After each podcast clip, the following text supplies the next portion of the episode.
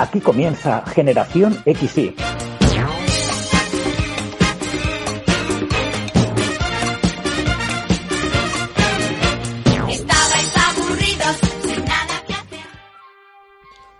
Buenos días, buenas tardes o buenas noches. Mi nombre es José María García y os doy la bienvenida a Generación XY, el podcast nostálgico que todas las semanas nos ayuda a olvidarnos un poco de todo lo que está pasando, volver a la nostalgia y sacar del olvido los mejores recuerdos de los 80 y de los 90. Saludamos con todo nuestro cariño a nuestros oyentes de Cantabria que nos estarán escuchando hoy lunes a las 7 de la tarde a través de la FM en Cadena Feeling. Ya estamos muy cerquita de la Semana Santa, tiempo de torrijas, procesiones, no, fuera de bromas, tiempo de descansar, de cargar las pilas, de ir a la playa, a la montaña, en fin, de pasar tiempo con nuestros seres queridos y tiempo perfecto para ponerse al día con los programas que no habéis escuchado de Generación XY. Como siempre os digo, están todos disponibles, más de 80 que llevamos ya en las aplicaciones de podcast principales, en Spotify, en Apple Podcast, en Google Podcast y por supuesto en Evox, nuestro servidor principal de podcast. Así que ahora que tenéis tiempo, no perdáis la ocasión de poneros al día con todo lo que os hemos contado en estas dos temporadas, porque si no, no vais a tener tiempo de escuchar el programa que os tenemos preparado en esta semana. No me enrollo más y damos paso al programa número 29 de la segunda temporada de Generación XY. Dentro sumario Arrancaremos recordando a una de las series más míticas de Antena 3 en los 90, protagonizada por Arturo Fernández, La Casa de los Líos. Continuaremos hablando de una de las sagas de cine que más impacto causaron en los 80 y en los 90, Robocop. La máquina del tiempo de María Berzal nos acompañará a recordar los sucesos más destacados de la crónica negra en los años 90. El tocata de Orlando Montoro nos hablará de Sidney O'Connor y cerraremos el programa con el cajón desastre y el concurso de sintonías de generación XY.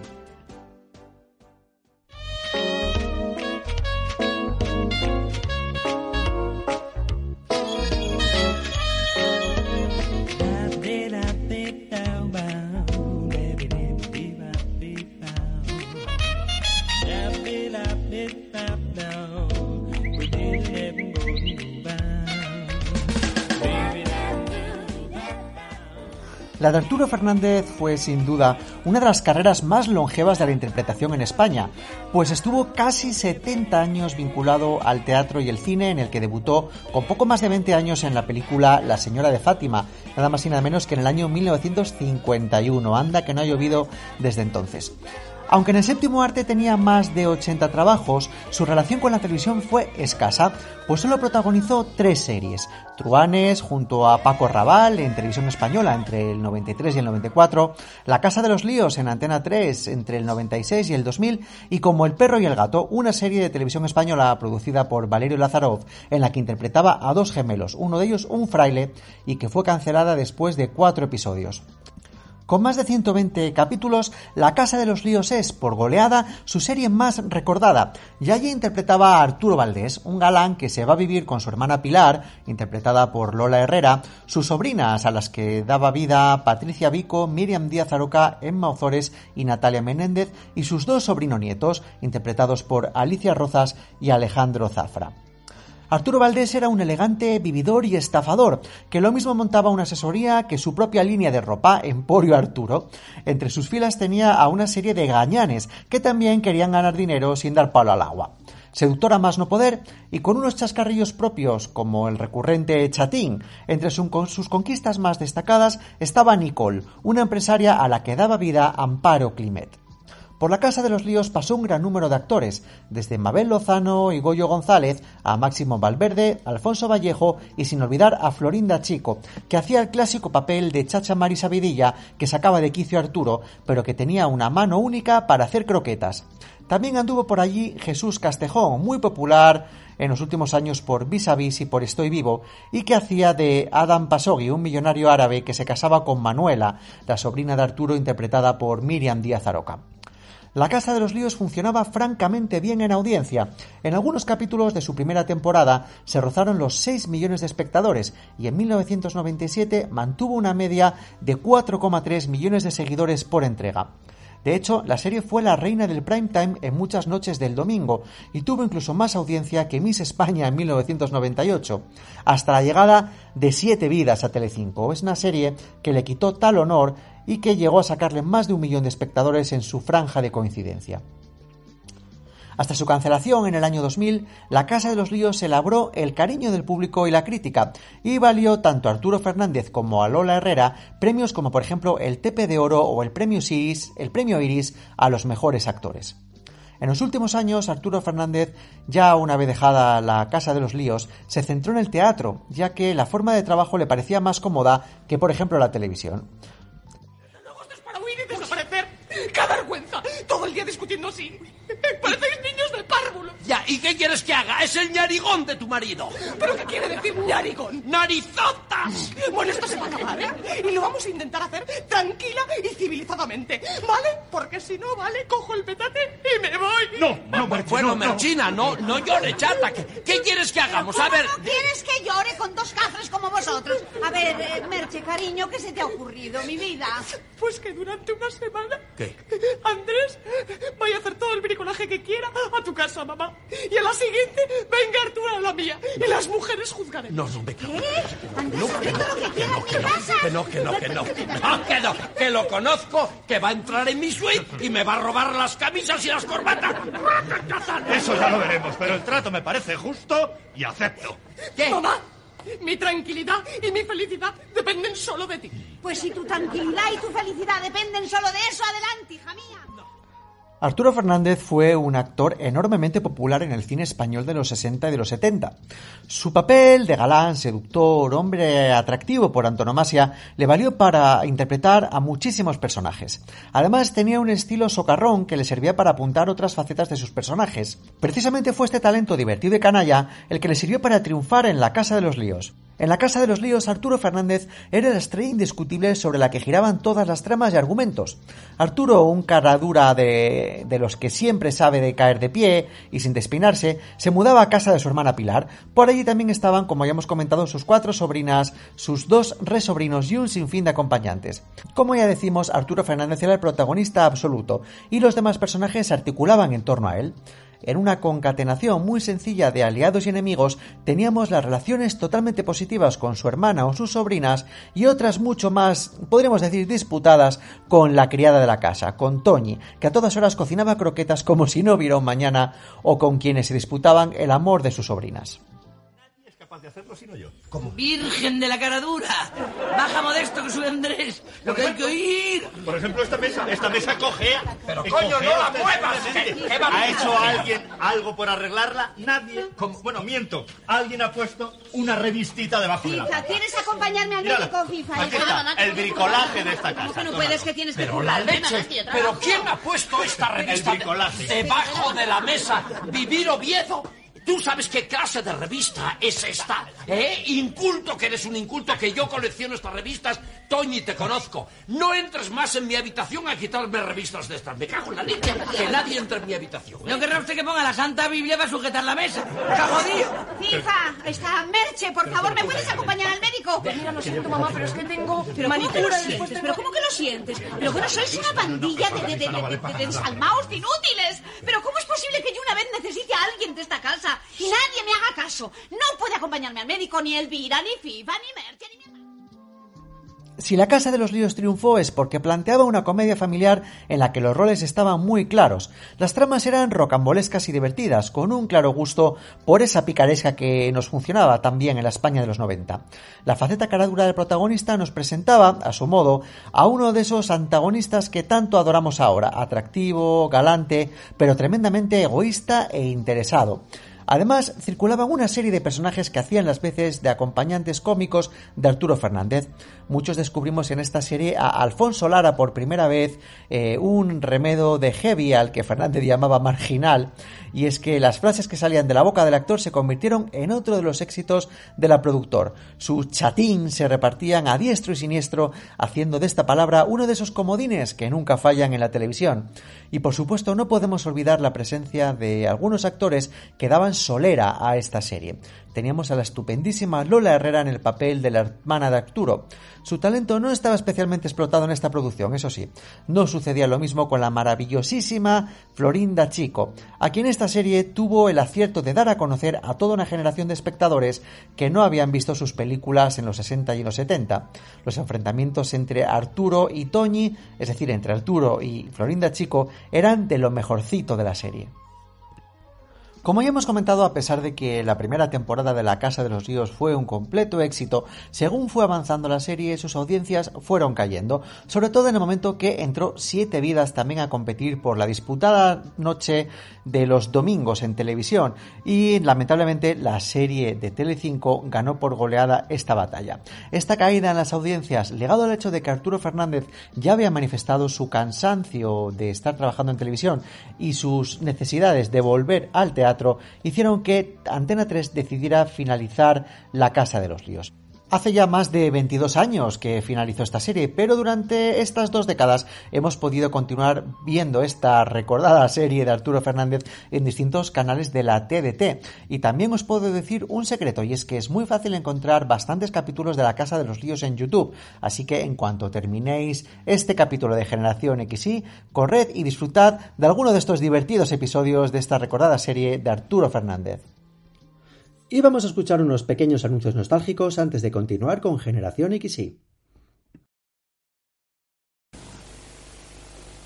Pensando, pensando, me dije, si Reparador quita los arañazos de la mesa, quitará los roces de la puerta y devolverá el color a los muebles. Dicho y hecho, con Reparador no hay rastro de rayas ni de roces y los tonos como nuevos. Pensando, pensando, Reparador es toda una idea. Reparador, el quita arañazos repone tonos, de Ocedar.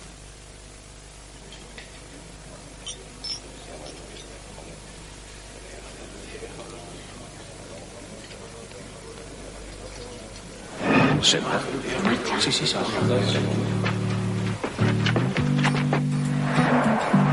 Rompe esquemas. Haz lo que tengas que hacer. Que nadie te detenga.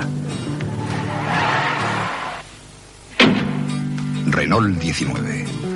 L'enfant terrible.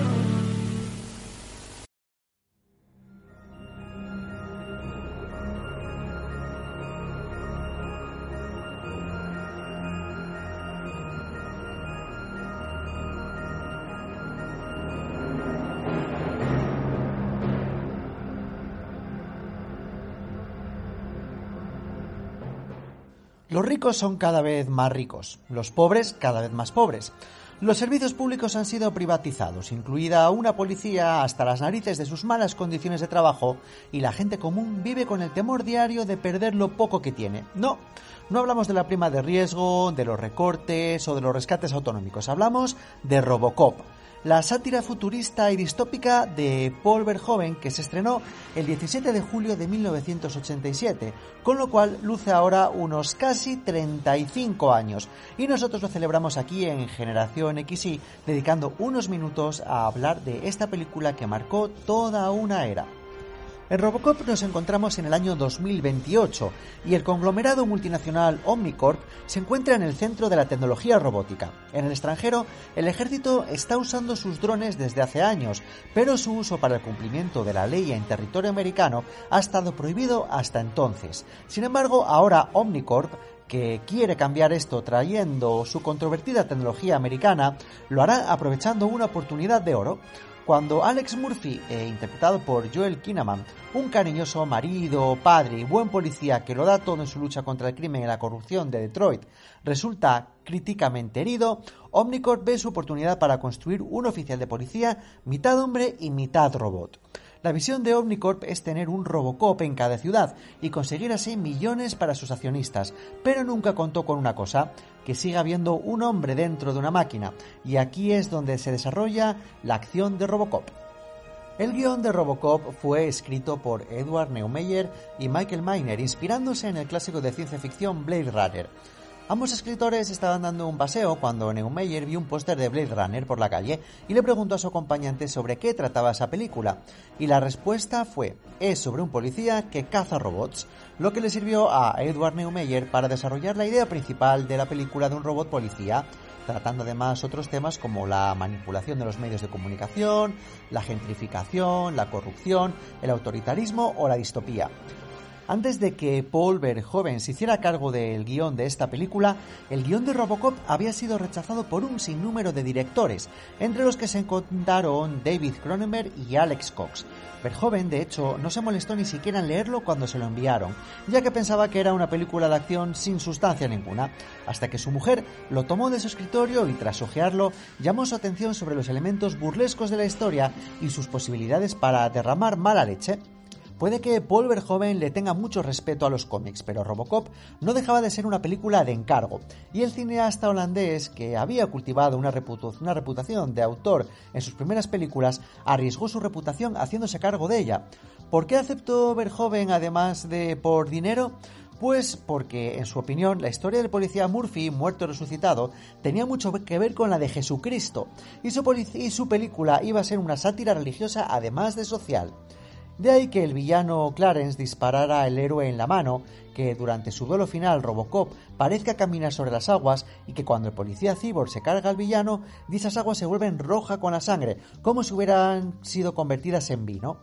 ¿Irreverente Verhoeven? No, que va, yo creo simplemente que era un idealista que trataba de hacer una película distinta de la que le había encargado.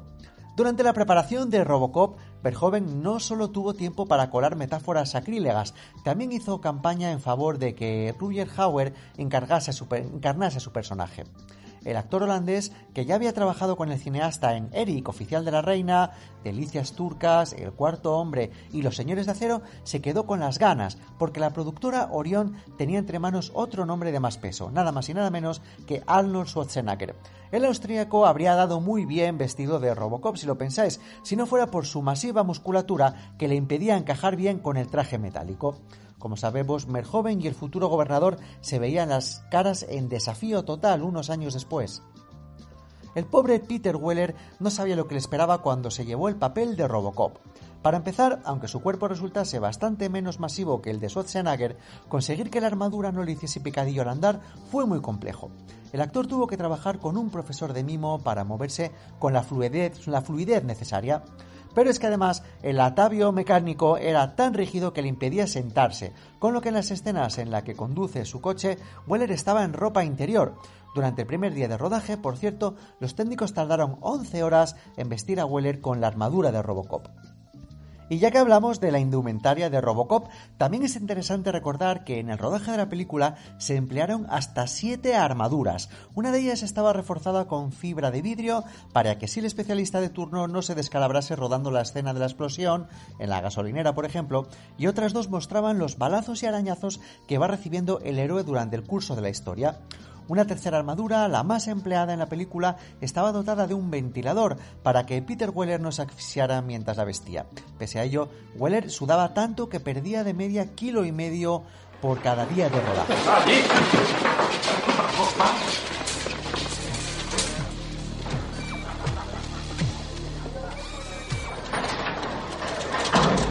Cuando tengas que descansar, te sentarás en una silla. Sí, lo entiendo.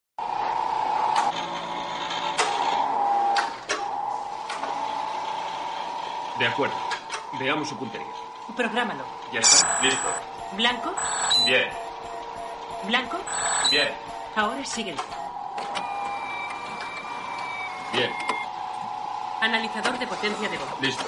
Uno. Dos. Ah. Tres. Ah. Bien. Grabaciones. Ah. Pásalo de nuevo. Amplíalo un 50%. Ampliado. Ah. Pásalo de nuevo. Amplíalo un Creo que ya está 50%. listo. Ampliado. Bien, todos fuera.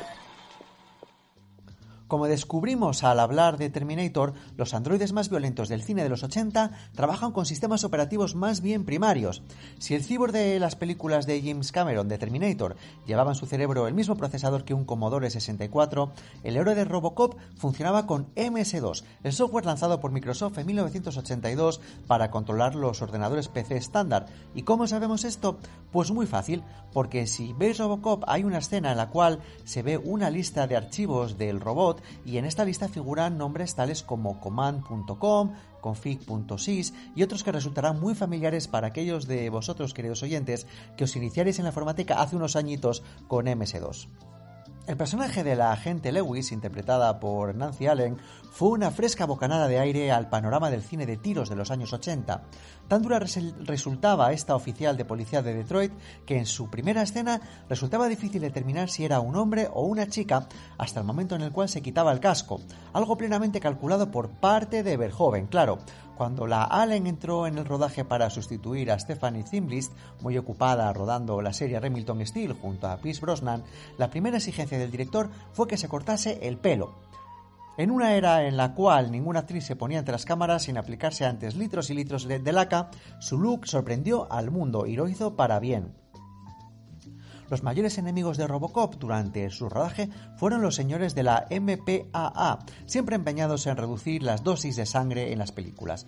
Pero Verhoeven, viejo zorro, sabía cómo mantenerles a raya. A fin de que los censores no se mosquearan, el director realizó cortes mínimos en el metraje y aumentó el componente jocoso de la película, algo que satisfizo a esta entidad, la cual no se dio cuenta de que, en opinión de Verhoeven, los detalles humorísticos volvían a la historia todavía más cruel. Ahora bien, la película tuvo que ser hasta montada 11 veces para evitar una calificación X en las salas de cine.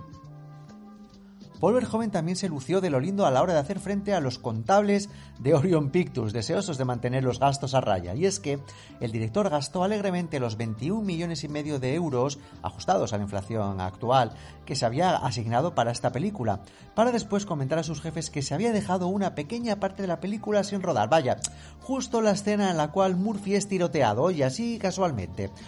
Y es que resulta que sin esta escena, el argumento de Robocop no tenía ningún sentido. Así que Orion Pictures tuvo que rascarse el bolsillo y darle al director más dinero para finalizar su película. Aunque en la película vemos a Robocop al volante de un funcional Ford Taurus, Robocop debería haber tenido su propio vehículo superpoderoso, el cual llegó a deambular por el rodaje. ¿Que por qué finalmente no se vio en la película? Pues muy fácil. Cuando todo ufano Verhoeven presentó el coche de maras al equipo de rodaje, los actores y los técnicos literalmente se partieron de risa, con lo cual el director prefirió devolverlo al garaje y buscar un aparato que al menos diese el pego de futurista. Como curiosidad señalar que los villanos de la película conducen un 6000 Sux, un guiño con mucha mala leche al Pontiac 6000, que era el máximo rival comercial del Taurus que conduce Robocop. ¿Cuáles son tus directrices? Servir al público Proteger a los inocentes. Defender la ley.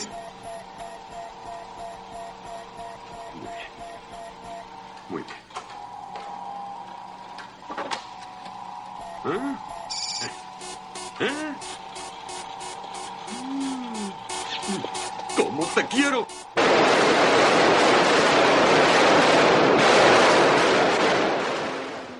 Gracias a un certero disparo y a las palabras Me llamo Murphy, el final de Robocop resulta inolvidable y seguramente lo hubiera sido un poco menos si Verhoeven hubiera mantenido en el montaje un sketch televisivo que mostraba a Lewis recuperándose de sus heridas en el último tiroteo.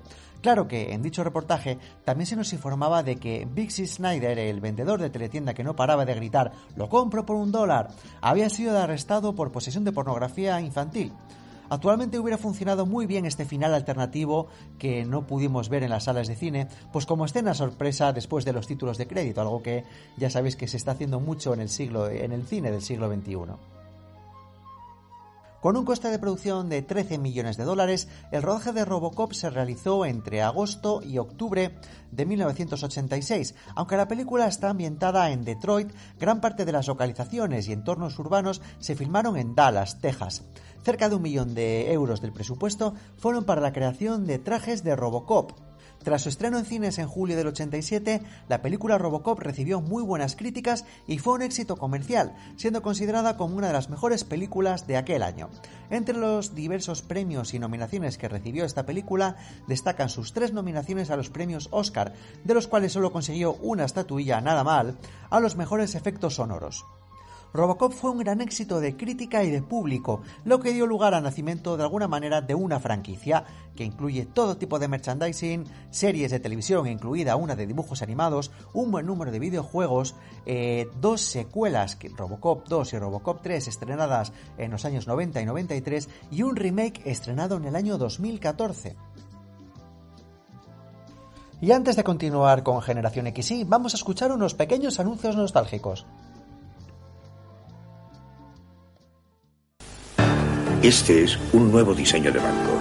El Grupo Mark entra en el Banco Urquijo. Personas que trabajan para darle mejor servicio, que le asesoran financieramente. Personas que gestionan con rapidez, que se anticipan a sus necesidades. Personas que diseñan el servicio integral que cada cliente necesita. Banco Urquijo. Banco por fuera. Personas por dentro.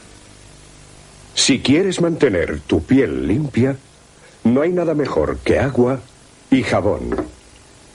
Pero si además quieres mantener tu piel sana, agua y Sanex. Agua y Sanex. Piel sana.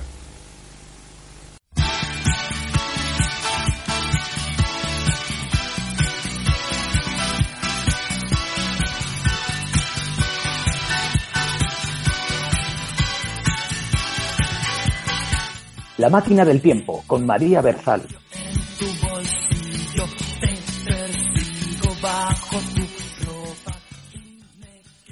Y ha llegado la hora de conectar con los recuerdos nostálgicos, el repaso a la historia y esto como siempre lo hacemos de mano de nuestra querida María Berzal y su máquina del tiempo. Hola María. Hola José, ¿cómo estás? Muy bien, muy bien. ¿Qué tal? ¿Qué tal la semana? Pues mira, me quedé un poco pensativa porque claro, terminamos la sección con un sabor de boca un tanto agridulce porque claro, recordar los sucesos que más nos han impactado de la década de los 80 o de los 90 como vamos a hacer hoy, hombre, pues buen sabor de boca no te deja, pero bueno, hay que hablar de todo. La vida tiene claroscuros, lo rosa y lo negro, y al final, bueno, valoramos las cosas buenas siempre mucho más después de haber vivido algo mala. Ojalá nadie de los que nos escuchan y nosotros nos veamos nunca envueltos en un suceso tan terrible como los que contamos la semana pasada o los que contaremos hoy. Pues sí. Pero, pero bueno, hoy hemos decidido hablar de este tema y aquí estamos. Pues oye, pues vamos a arrancar. Así que cuéntame, María, ¿cuál es para ti el suceso más terrible de la década de los 90? Pues para mí, sin duda alguna, el crimen de Alcácer, José. Claro. Por el alcance que tuvo social, por lo que nos impactó especialmente a las chicas jóvenes que empezábamos a salir en aquella época. Bueno, el crimen de Alcácer supongo que todo el mundo lo conoce, pero por si acaso se incorpora algún oyente joven, eh, eh, se refiere al, secuestro, a la violación, a la tortura y al asesinato de Miriam Toñi y Desiree, que eran tres adolescentes de unos 14, 15 años que vivían en Alcácer, en un pueblo de la comunidad valenciana. Em, las chavalas desaparecieron la noche de un viernes 13 del año 1992 cuando iban haciendo autostop a una discoteca de una localidad vecina, en Picassent, iban a una fiesta del instituto. Eh, a partir de este momento, pues si lo de hacer autostop era una cosa que nuestras madres nos prohibían, pues en fin, te puedes imaginar a partir de este momento lo que fue, que a ninguna se nos pasaba por la cabeza porque eh, imaginábamos que nos podían ocurrir cosas terribles como le sucedieron a estas pobres chavalas. Eh, unos 75, 80 días después de su desaparición, de su desaparición, una desaparición que tuvo en vilo a toda España porque enseguida se denunció, dos eh, apicultores que estaban trabajando eh, encontraron los cadáveres semienterrados en una fosa de un paraje que tenía muy difícil acceso en, en el campo.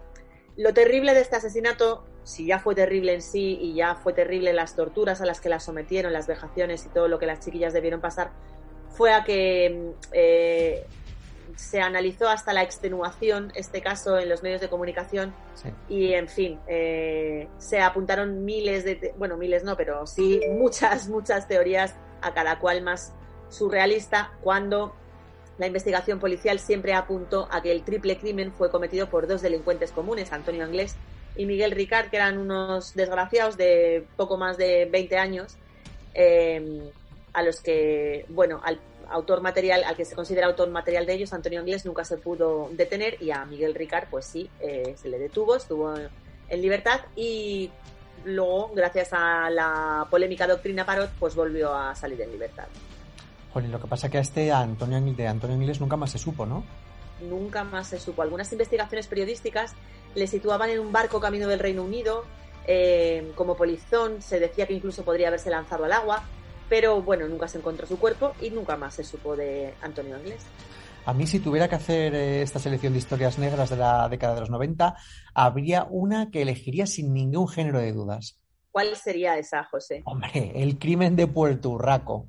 bueno, el crimen de Porturraco es que tiene todos los elementos para convertirse en un guion cinematográfico. Eh, fue en agosto del año 90, los hermanos Antonio y Emilio Izquierdo, que tenían aproximadamente 50, 55 años, se dirigieron a la plaza del pueblo donde vivían, Porturraco, en Badajoz, y abrieron fuego sobre todos los vecinos que se apellidaban Cabanillas, contra todos los Cabanillas con las que se cruzaron.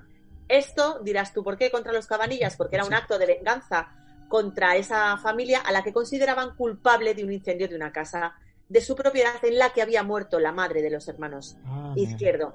Pero la matanza no acabó cuando descargaron todos sus cartuchos contra los cabanillas, porque los dos asesinos abrieron fuego contra todos los que se encontraron, incluida una patrulla de la Guardia Civil que acudió de un pueblo eh, cercano de la comarca de La Serena para echar una mano en, en lo que Claro. se estaba montando en, en Puerto Urraco. Los dos agentes, de hecho, resultaron gravemente eh, heridos. Luego los hermanos Izquierdo huyeron a la sierra, donde fueron perseguidos por la Guardia Civil durante pues nueve o diez horas por la noche. Es que aquello fue una cosa mm, muy de película. De verdad que cuando te digo que fue una cosa muy cinematográfica, lo fue. Lo terrible es que en su ataque pues dejaron nueve muertos y en torno a una quincena de heridos de bastante gravedad. Claro, pero eh, no sé si te acuerdas, lo peor es que los izquierdos lo que querían hacer era una masacre mayor, mayor todavía de la que hicieron, porque lo que querían era compensar una lista de agravios que decían tener, que ellos decían que habían sido víctimas de la familia Cabanillas. Y entre Sí. esa larga lista de, de cosas que les echaban en cara, había una historia de amor no correspondida entre una señora que se llamaba Lucía, Luciana Izquierdo, que era una de las hermanas de los asesinos, y Amadeo Cabanillas, vamos, algo así como los Capuletos y los Montescos. Bueno, es que las hermanas de los Izquierdo, Tela, yo no sé si recuerdas una entrevista que las realizaron en un viaje en tren donde se coló un avezado periodista de sucesos y bueno, en aquella grabación que ellas eran la, prácticamente pues como una versión, mm, como te diría yo, una versión todavía más esperpéntica de la casa de la, de, la casa de Bernarda Alba, quedó bastante claro que mm, la totalidad de los hermanos izquierdo pues no estaban, podríamos decir, en plenitud de sus facultades mentales. Bueno, a ver, eh, una cosa, hablemos eh, de forma clara, María. Eh, podría ser que aquello fuera así, que no estuviera bien de la cabeza, pero yo creo que también hay malos que simplemente son eso, que son malos y punto. Sí, bueno, en este caso creo que no, ¿eh? creo que no era solo que eran malos, pero efectivamente hay malos que son simplemente eso, malos. Y si no, María, acuérdate del churrero de Pantoja. Bueno, ese mismo es un malo de, de película, el autor del secuestro de Anabel, el, el autor del secuestro de Anabel Segura, para el que no lo sepa, churrero, reconvertido en secuestrador y asesino por dinero. El secuestro y el asesinato de Anabel Segura en el año 93 conmocionó también a toda la sociedad española. Emilio Muñoz Guadix, que era un transportista en paro de 40 años, estaba casado, tenía varios hijos, convenció a su amigo Cándido, que era fontanero, que también estaba casado y también tenía dos hijos, para realizar un secuestro en un barrio acomodado. ¿Y dónde se dirigieron? Pues a La Moraleja. Eh, se fueron con su furgoneta a recorrer la urbanización de La Moraleja en Madrid y ellos, que eran dos ciudadanos comunes y corrientes, que no tenían ningún antecedente criminal y que lo único que les pasaba era que tenían dificultades económicas, decidieron que lo mejor para salir de, esa crisis económica eh, por la que en aquella época atravesaban miles de familias españolas, pues era secuestrar a, a una rica heredera o a lo que ellos se pensaban que podía ser una rica heredera que viviera en La Moraleja. En principio el plan era muy fácil, pues vamos allí, abrimos la furgoneta, metemos a una chica, pedimos un rescate y fuera. Madre mía, ya ves tú qué, idea tuvieron. Pues esa fue su idea. En abril del año 93 se dirigieron a, La Moraleja y con la mala fortuna que tuvo Anabel Segura de cruzarse en su camino. Era una chavala de 22 años, estudiante, que pues como cada mañana se ponía su chándal y sus cascos y se largaba a hacer putín por la urbanización donde, donde vivían sus padres. Eh, ese fin de semana se habían ido, era festivo, estaban en Marbella. Y bueno, a la altura de un colegio, pues eh, tuvo la mala fortuna de cruzarse con una furgoneta que se paró delante de ella, se abrieron las puertas y un tío grande, como era eh, este Muñoz, pues se le acercó, la agarró, ella opuso resistencia, pero bueno, pues la consiguieron meterla dentro del coche. Estaban muy cerca de un colegio, como te digo, y el jardinero del colegio escuchó gritos, pero cuando salió no vio nada más que una furgoneta blanca huyendo y no pudo ver la matrícula y a pesar de que llamó a la policía, no fue capaz de dar más datos que este de la furgoneta blanca. Eh, mientras esto sucedía, pues Anabel Segura eh, iba en la furgoneta de sus secuestradores y posteriormente asesinos dando vueltas por Madrid, eh, intentando convencerles de que sus padres no estaban en casa y que no iban a poder pagar un secuestro por ella porque no estaban en Madrid. Estos tipos se pusieron nerviosos, no tenían previsto eh, que sucediera algo así, no tenían previsto un lugar donde tenerla retenida. Y bueno, pues a última hora de la noche, pues no se les ocurrió nada más que acabar con la vida de la pobre Anabel Segura, que atada de pies y manos fue enterrada en una, mm, a los pies de una chimenea eh, en una finca de Numancia de la Sagra, un, pueblo de, Toledo, en una escombrera, y allí la dejaron. Madre mía. ¿Pero ellos llegaron a pedir un rescate por, la chica o no? Sí, em, un par de días después llamaron a la familia exigiendo un rescate de 150 millones de pesetas. Para entonces, obviamente, la noticia del secuestro ya había trascendido, ya se habían hecho con los medios de comunicación, prensa, radios, televisiones, la sociedad estaba eh, movilizada, no, se entendía muy bien un suceso de esta naturaleza. Em, los secuestradores siguieron haciendo llamadas telefónicas a la familia, eh, teniendo en cuenta que Anabel había sido asesinada pocas horas después de ser secuestrada. Incluso se llegó a quedar con la familia en un par de ocasiones para hacer el pago del secuestro, pero obviamente los secuestradores no, se presentaron. Claro, obviamente no se podían presentar porque ya habían matado a la pobre chavala el mismo día que la secuestraron.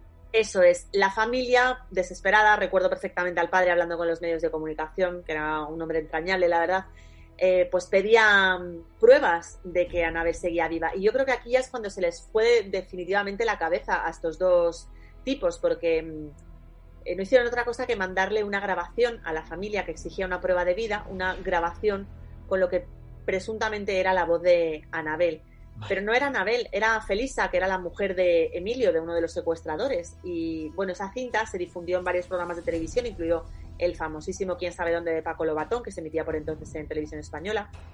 Em, Madre mía. Cuando se difundió esa, esa cinta, que fue ya años más tarde, se pedía un poco la colaboración ciudadana para saber si se reconocía la voz. Y esto, como en las mejores películas, porque es que a veces la, realidad supera la ficción, en esa grabación se escuchaban unos ladridos de unos animales, un juguetear de unos niños y eh, se fueron capaces, la policía fue capaz de, de, identificar un acento de una zona muy concreta de Toledo y cuando la cinta se difundió en televisión y un oyente creyó reconocer em, a una persona familiar, que era esta Felisa, se la investigó y todo coincidía. Era la mujer de un señor que tenía un negocio ruinoso en una zona de Toledo y se le se, acotó mucho ya el, el, tiro de los sospechosos y finalmente pues se les pudo se les pudo detener. Ellos enseguida confesaron dónde estaba el cuerpo de Anabel Segura. Felisa, la mujer, salió absuelta porque mm, dijo que había colaborado con ellos eh, por miedo y, bueno, ellos fueron condenados a prisión. Eh, uno de ellos, Cándido, murió en la cárcel y el otro pues salió, como, te he contado en otros casos, gracias a la doctrina Parot. Madre mía, me, está quedando la piel de, gallina solo de, acordarme de, esto. La verdad es que quiero aprovechar eh, esta altavoz que tenemos aquí nosotros en Generación X para recordar a la gente que España tenemos uno de los mejores cuerpos de policía del mundo. Porque para poder atar, hilar tan fino y sacar toda esa información de una simple nota de voz. Lo que pasa es que yo creo que también a veces las series que vemos en la tele. Eh, especialmente voy a decir CSI porque creo que fue eh, una de las que más daño ha hecho en este sentido. Nos pensamos que todo es igual de rápido de lo que, lo que pasa en la tele, que tú coges un pelo en una escena de un crimen, lo llevas corriendo al microscopio, en el microscopio ya te sale el nombre del señor, amplías la matrícula hasta límites insospechados y te sale hasta el lunar que tiene el tipo. No, esto no va así, ni va así, ni esos son los tiempos, ni las cosas se pueden hacer así, hay que pedir órdenes judiciales, la justicia tiene sus tiempos, las investigaciones policiales tienen sus tiempos, eh, uno no puede entrar en casa de un señor acusándole de nada, todo tiene un proceso, todo es lento, nos gustaría que fuera más rápido de lo que es, pero todo tiene su tiempo. Y la verdad es que eh, gracias al, trabajo, al minucioso trabajo policial que hacen los cuerpos y fuerzas de seguridad del Estado eh, español, pues se han podido resolver mm, crímenes complicadísimos como este, por ejemplo, de Anabel Segura, que es tan complicado como que dos tipos que no te conozcan de nada abran las puertas de tu coche, se te lleven y te entierren a 100 kilómetros de tu casa por algo tan estúpido como haber salido a hacer footing una mañana y que alguien crea que tienes más dinero. Es Por terrible. el la mero hecho de salir a hacer footing por una zona cara de, de Madrid. En fin, Sí. oye María, me estoy dando cuenta que ni, ni hoy ni la semana pasada en estos repasos que hemos hecho de los sucesos más terribles de los 80 y los 90, no has hablado en ningún momento de las matanzas que hizo la ETA.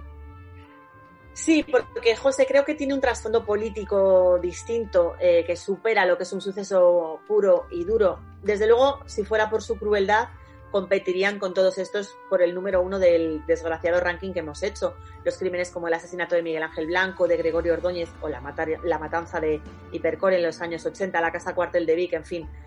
Mm, Son todo eh, atentados terroríficos, pero yo creo que es otro tipo de historia que si quieres podemos analizar algún día, aunque en fin creo que debería pasar un poquito de tiempo porque hemos dejado un sabor agridulce en nuestros oyentes y la semana que viene deberíamos volver a temas un poquito más festivos. Y así va a ser, María, porque la semana que viene te propongo que hablemos de personajes que por algún motivo principalmente gracioso, divertido, pasaron a la historia en la época de los 80. ¿Qué te parece?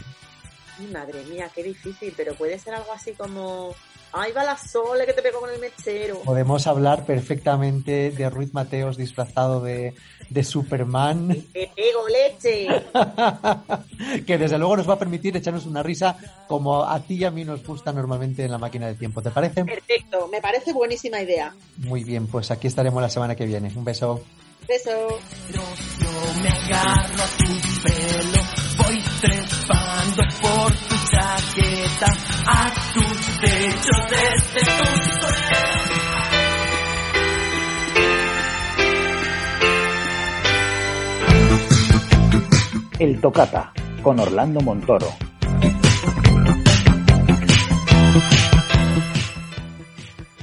Y ha llegado la hora de los minutos musicales aquí en Generación XY, de la mano de El Tocata de Orlando Montoro. Hola Orlando. Hola José. ¿Qué tal la semana? Pues muy bien, la verdad, mucho trabajo, pero muy contento. Ya, ya va quedando poco para la Semana Santa, como ves, ¿eh? No queda nada, y además yo tengo unos días por ahí antes, así que... Estupendo. Oye, que veníamos aquí hablando con María, continuábamos hablando de la crónica negra, en Mm. esta ocasión de los 90. ¿eh? ¿Algún crimen en concreto o algún suceso de los 90 que te impactara especialmente? Pues sí, me impactaron muchos, porque la verdad, pero bueno, no sé por qué tenéis que sacar esas cosas tan, tan, tan truculentas y tan tristes. Pues hombre, porque forman parte de la historia de España y los recuerdos. No todo van a ser alegrías y, y- y cosas buenas. También hay que recordar las- los episodios un poquito más, más oscuros. Pues sí, la verdad es que escuchándoos, pues eh, me he acordado de, del crimen, de los crímenes de Alcácer, de la Nabel Segura, en fin, uf, muy triste todo, la verdad, muy, muy, un poco horroroso. Bueno, hemos dicho que la semana que viene estaremos un poco más optimistas y hablaremos de cosas más alegres. De momento, cuéntanos de qué va a hablar el tocata de hoy. Pues mira, voy a hablar de nuestra queridísima, que hoy le toca ser mujer también. La verdad es que también tiene una vida un poco tumultuosa, tengo que decir, pero bueno, no podíamos dejar de guardarle un, un hueco en nuestro tocata a Sinead O'Connor. Ah, bueno, luego, luego dices tú que somos María y yo los que hablamos de cosas de cosas truculentas, pero sí, evidentemente, Sinead O'Connor necesitaba, tenía que estar en el tocata en alguna ocasión. Así que nada, adelante Orlando Montoro con su queridísima de hoy en el tocata, Sinead O'Connor.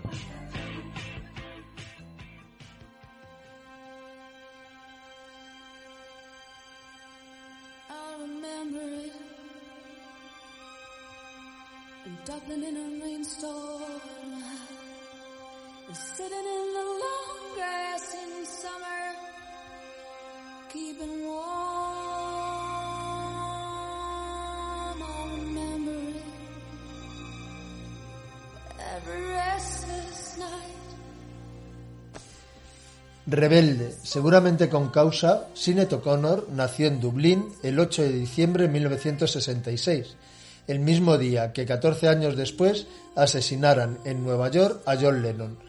Seguro que desde entonces se acuerda e incluye en su propia tarta una vela para este incomparable músico de nuestra era. Sus padres se casaron muy jóvenes y tuvieron cinco hijos, de los que ella es la tercera, siendo testigo de grandes problemas familiares y de abusos particularmente de su madre, con la que ha tenido una relación algo más que turbulenta y de lo que ha dejado huella en temas como Fire on Babylon, y que sin duda ha tenido reflejo en su personalidad rebelde, complicada y bipolar. A los 15 años fue internada en un reformatorio. Con 17 formó su primer grupo de música, con los que un año después abandonó la escuela y lo siguió a Dublín. El primer tema que podemos recomendar hoy de Sinet es Heroin, que escribió con el guitarrista de U2 para la película Captive, El rapto de, Rowena. Entre sus acciones más polémicas por aquella época, declaró simpatizar con el IRA, si bien pronto se retractó de estas declaraciones. También denunció una actitud mafiosa por parte del grupo U2 en la escena dublinesa. En fin, todos sabemos que nuestra queridísima de hoy nunca ha sido una mujer fácil. En su defensa, tengo que decir que ella es la primera y mayor víctima de todo el sufrimiento que aflora de sus acciones más alocadas. Con 21 años en el 87 y embarazada de 7 meses, consiguió producir y sacar a la luz su primer álbum, The Lion and the Cobra, con el que ya impresiona por la calidad de su voz, su fuerza interpretativa y sus canciones originales.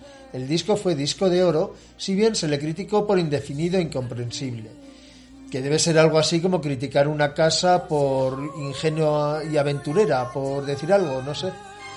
El disco está cargado de temazos como Troy y que comienza suavemente, pero que aumenta su fuerza hasta un final explosivo y que fue escrita como un mensaje de profundo enojo hacia su madre.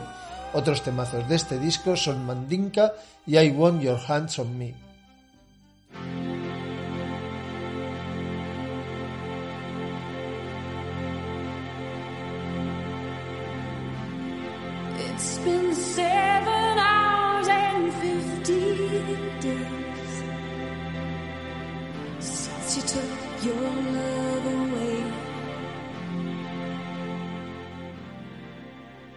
La fama le llegaría en 1989 cuando lanzó su mayor éxito Nothing Compares to You, que añadiría en el disco que hoy me gustaría poner de nuevo en vuestros oídos, aunque solo fuera un ratito y por aquello de recordar y añorar los tiempos que le acompañaron. I Don't Want What I Haven't Got, que puso a la venta en 1990. Nothing Compares to You fue escrita por Prince, al que le debemos aquí en el tocata su lugar también, que conste. La interpretación del tema por Sinead O'Connor toma un aire nostálgico pero radical, gracias a la capacidad vocal de Sinead, lo que convirtió el tema en un hit absoluto en todo el mundo. En la letra incluye cuando dice All flowers that you planted, mama, all died when you went away, otra referencia a la compleja relación que tuvo con su madre. Sin poderla culpar, maldecir, ni bendecir o justificar, diré que puede celebrar haberlo podido grito cantar y airearlo a los siete mares, como también hiciera nuestro queridísimo, ya nombrado hoy también John Lennon, con, el con su tema Mother y su terapia primal, que también dice que le hizo. Porque les quiero y les envidio, espero y deseo que les trajera mucho consuelo, dado lo ridículo y sin sentido que sería hablar de justicia ni posible compensación en estos asuntos familiares. God grant me the serenity to accept the things I cannot change. Courage to change the things I can. And the wisdom to know the difference.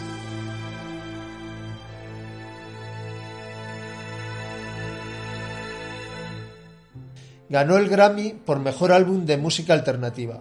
Sin embargo, Sinet, en uno de sus arranques sincericidios, se negó a aceptar las nominaciones y el premio, argumentando no acepto premios que se me hayan concedido por mi éxito material.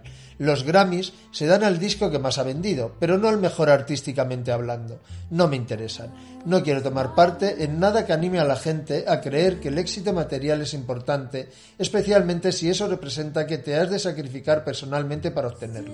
Pues eso, yo creo que el pragmatismo que nos inunda, pero que a su vez nos salva, nos hace no hacerla culpable ni compadecerla, si bien ya tampoco acostumbramos a aplaudir estrendosamente declaraciones que, si bien tan bonitas, no dejan de ser relativas en un mundo tan complejo y desarrollado como el que nos ha tocado vivir. Hemos hablado de Nothing Compares to You, pero ¿quién podría dejar pasar desapercibido de este álbum Feel So Different, el propio tema que, o el propio tema que da nombre al álbum I Don't Want What I Haven't Got, o The Last Day of Our Acquaintance, o The Emperor's New Clothes, y en fin, Todas las demás de este disco insustituible. Este mismo año, 1990, se unió a muchos músicos a la masiva interpretación de The Wall, concierto de Roger Waters celebrado en Berlín, donde Sinet cantó Mother, del álbum The Wall de Pink Floyd, por si hiciera falta decirlo. En 1992, en principio, diré que la cagó un poquito. El 3 de octubre, cuando apareció en Saturday Night Live como invitada musical, cantó a capela la canción War de Bob Marley que pretendía ser una protesta por los abusos sexuales de sacerdotes de la Iglesia Católica, cambiando la palabra racismo por abuso de menores. Luego presentó la foto del Papa Juan Pablo II a la cámara mientras cantaba la palabra evil, maldad.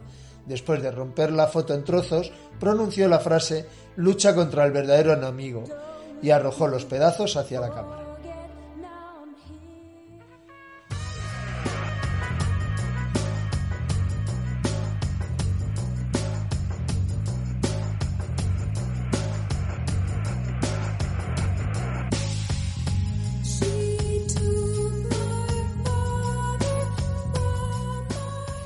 La reacción a la acción de Sinet fue rápida. En los medios de comunicación se causó una conmoción, siendo Sinet abucheada numerosas veces para que se retirara de los escenarios.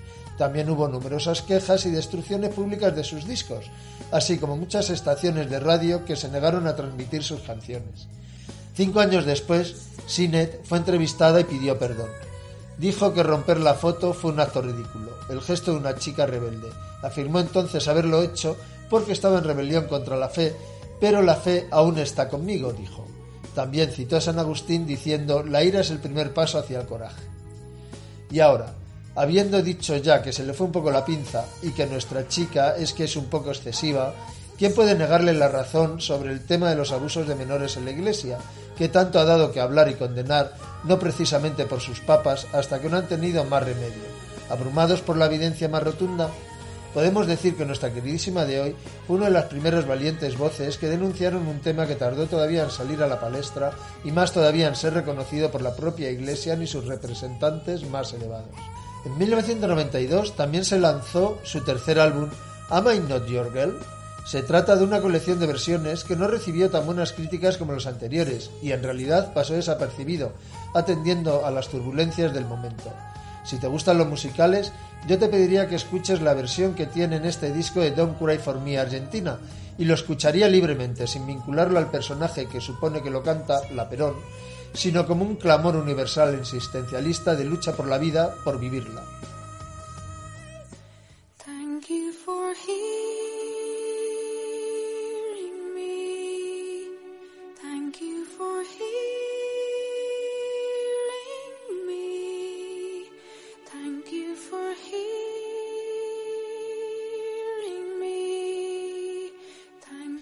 Ese año también, 1992, compartió su voz en los temas Blood of Eden y Come Talk to Me, del álbum de estudio As de Peter Gabriel, que quizás me gustaría traer aquí otro día, si me lo decís vosotros, mi queridísima audiencia, y o a su rival en Genesis, Phil Collins.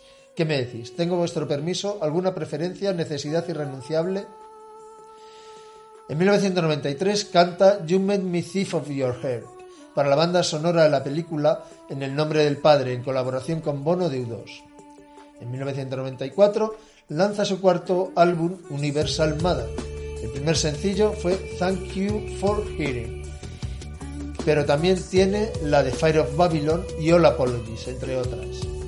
En 1997, Sinet lanza al mercado su quinto álbum, Gospel Oath, que recuerda nuevamente a la primera Sinead O'Connor al incluir canciones basadas en la puesta en concierto acústico. A mí me encantan de este álbum I'm Enough for Myself y He Moved Through the Fair, pero tiene unas cuantas para escuchar de nuevo.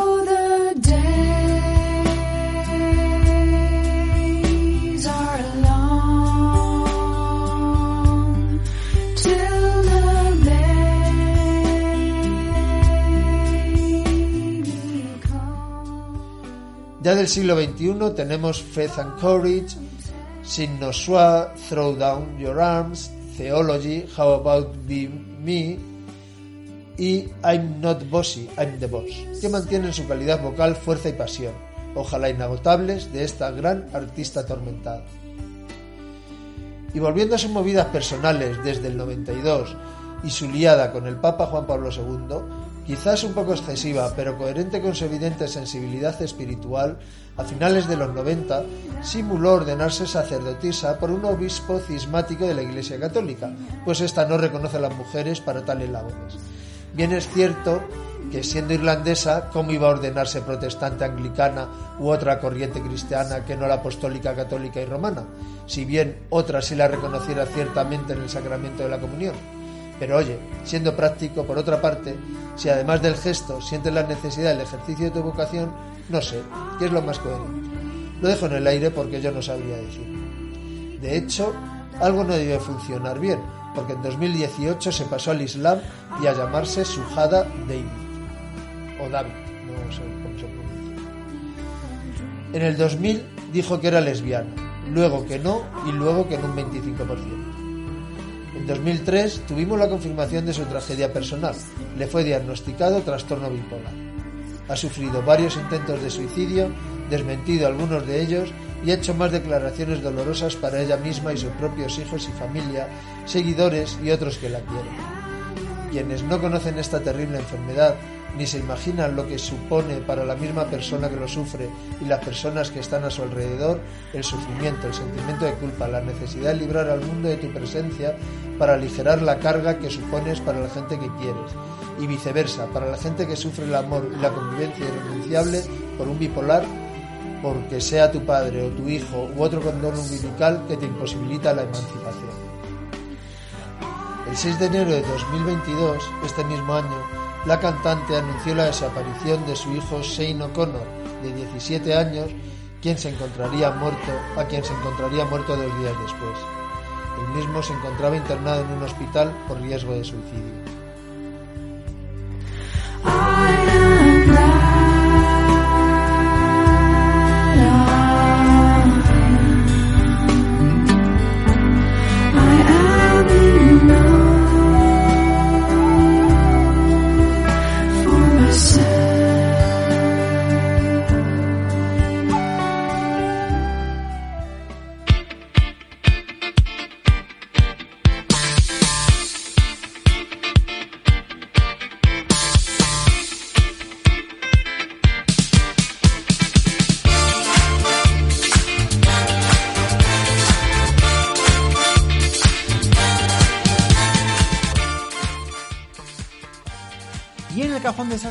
Semana os queremos poner al día de todo lo que está pasando en la preparación del Love the 90s Festival. Este festival del que ya os hemos hablado varias veces y que se va a celebrar en Madrid el 18 de junio y que os tengo que contar que ya tiene más de un 70% de sus entradas vendidas y que poco a poco nos va dando más información sobre los artistas que van a asistir y de cómo lo van a organizar. Veréis, tienen pensado contar con tres escenarios. El primero de ellos será el escenario Dance, en el que podremos encontrar, entre otros, a True Unlimited, Alexia, DJ Quicksilver o, por ejemplo, Ace of Base, los míticos Ace of Base e incluso Corona y Chimo Bayo. En el escenario pop podremos ver a Celtas Cortos, La Guardia, Marta Sánchez, Modestia Aparte, OBK, Amistades Peligrosas, Platón, Tanta Go, etcétera, etcétera, etcétera. Una lista interminable. Y por último tendremos el escenario playa en el que podremos disfrutar de Los Manolos, Los del Río, Proyecto 1, Viceversa, Zapato Veloz, Regina Dos Santos, Alex de Nanuet y de nuevo un grandísimo, etcétera, etcétera. Yo desde luego no me lo voy a perder, así que como siempre os digo, si queréis más información y queréis acompañarnos al Love the 90s Festival, tenéis toda la información en su página web, lovethe90sfestival.sharemusic.es.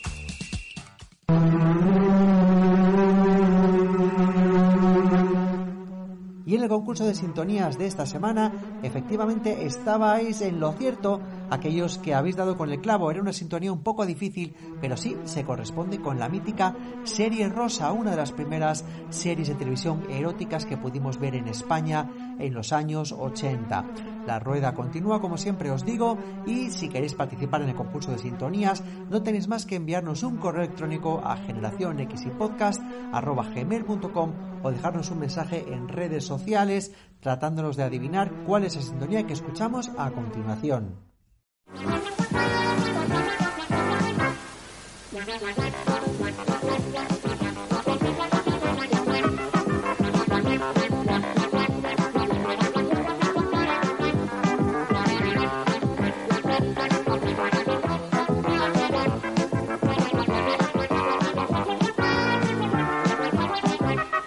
Adiós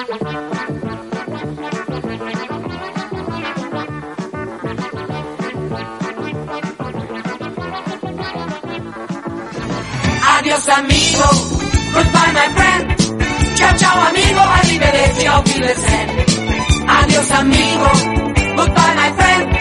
Sigue a la banda que con la banda. Pues nada, hasta aquí un nuevo programa de Generación XY. Esperamos de verdad que lo hayáis disfrutado tanto como nosotros mientras lo preparábamos. Y si os ha sabido poco y tenéis ganas de música ochentera y noventera, no tenéis más que buscar en Spotify la lista que se llama Generación XY Música del Podcast, en la que semana tras semana vamos actualizando con todas las bandas sonoras que utilizamos en los contenidos de los que hablamos en los programas. Así que ahí encontraréis prácticamente todas las sintonías y canciones de las películas, series y programas de los que hablamos. No me queda más que deciros que tengáis buena semana, seáis felices, carguéis las pilas y nos escuchéis aquí la semana que viene en Generación XY. Hasta pronto amigos.